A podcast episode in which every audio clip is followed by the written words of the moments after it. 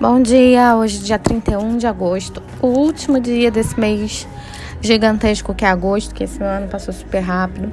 E hoje a gente vai ler Jeremias 49 e 50.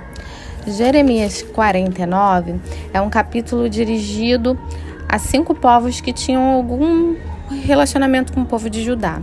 Né? Eram profecias de condenação destinada a esses cinco povos é, especificamente.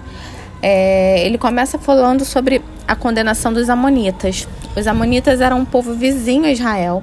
Eles ficavam na parte leste do Rio Jordão. E muitas vezes esse povo entrou em conflito com os israelitas. Jeremias chama o povo à responsabilidade e anuncia o juízo de Deus sobre os Amonitas. Logo em seguida, a gente lê a respeito da condenação de Edom.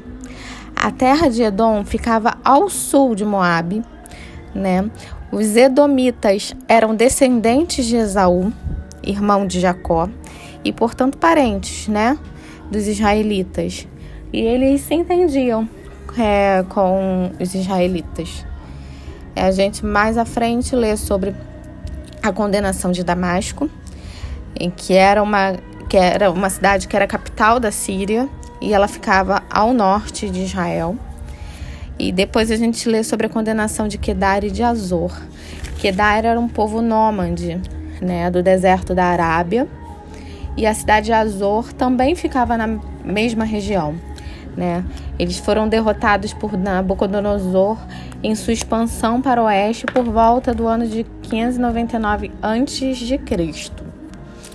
É, a gente lê sobre a condenação de Elão. Elão ficava na região do Golfo Pérsico, a leste do rio de Tigre, e ela foi conquistada pelos assírios em 646 a.C. Né? Seus flecheiros é, formavam um exército temido e famoso naquela região, que ajudou os assírios a atacarem o reino de Judá.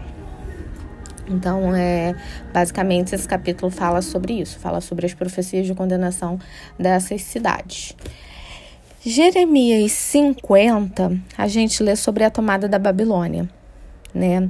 As mensagens contra as nações terminam com o um anúncio de que a Babilônia, né, que foi uma cidade que foi instrumento usado por Deus para castigar outras nações, outros países, né? é, a Babilônia seria conquistada por um povo do norte. É, no contexto do livro de Jeremias, isso é muito significativo. Jeremias é, foi acusado de estar do lado dos babilônicos, né, durante esses capítulos, quando ele foi instruído por Deus é, e insistiu que a melhor coisa a se fazer era se entregar à Babilônia, né? O anúncio da queda da Babilônia mostra que as mensagens de Jeremias eram muito mais do que uma simples questão de opção política. O povo de Israel e o povo de Judá voltariam juntos para Sião. Junto com o anúncio da destruição da Babilônia, e este é o segundo grande tema dessas mensagens finais né, do livro de Jeremias, é, a queda da Babilônia aconteceu porque porque essa cidade, né, porque essa nação pecou contra Deus. E a gente vê isso no capítulo 50, no versículo 14. E os babilônicos serão tratados como eles tratavam as outras nações, como eles tratavam os outros povos, né? A Babilônia foi a marreta que Deus usou para quebrar o mundo, e a gente vê isso no versículo 23. E ela será quebrada em pedaços porque lutou contra o Senhor. E a gente lê, né? A gente lê nesse capítulo que a Babilônia secará como um deserto e somente os animais selvagens habitarão nela.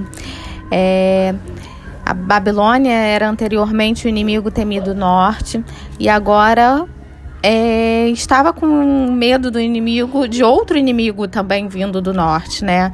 É, a gente lê também é, que Jeremias, a gente vê que Jeremias usa a repetição como um recurso literário.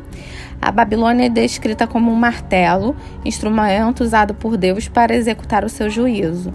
E embora a Babilônia tenha sido instrumento na mão de Deus por causa da sua arrogância, ela cairia assim como a Assíria também caiu, né? Então é isso. É, vamos continuar lendo, estudando. É, isso é muito importante para todos nós, para os nossos dias, para esse tempo que a gente está vivendo, né? Vamos continuar com a, com a nossa vida de leitura bíblica, de oração e de, de devocional. Fiquem com Deus e boa semana.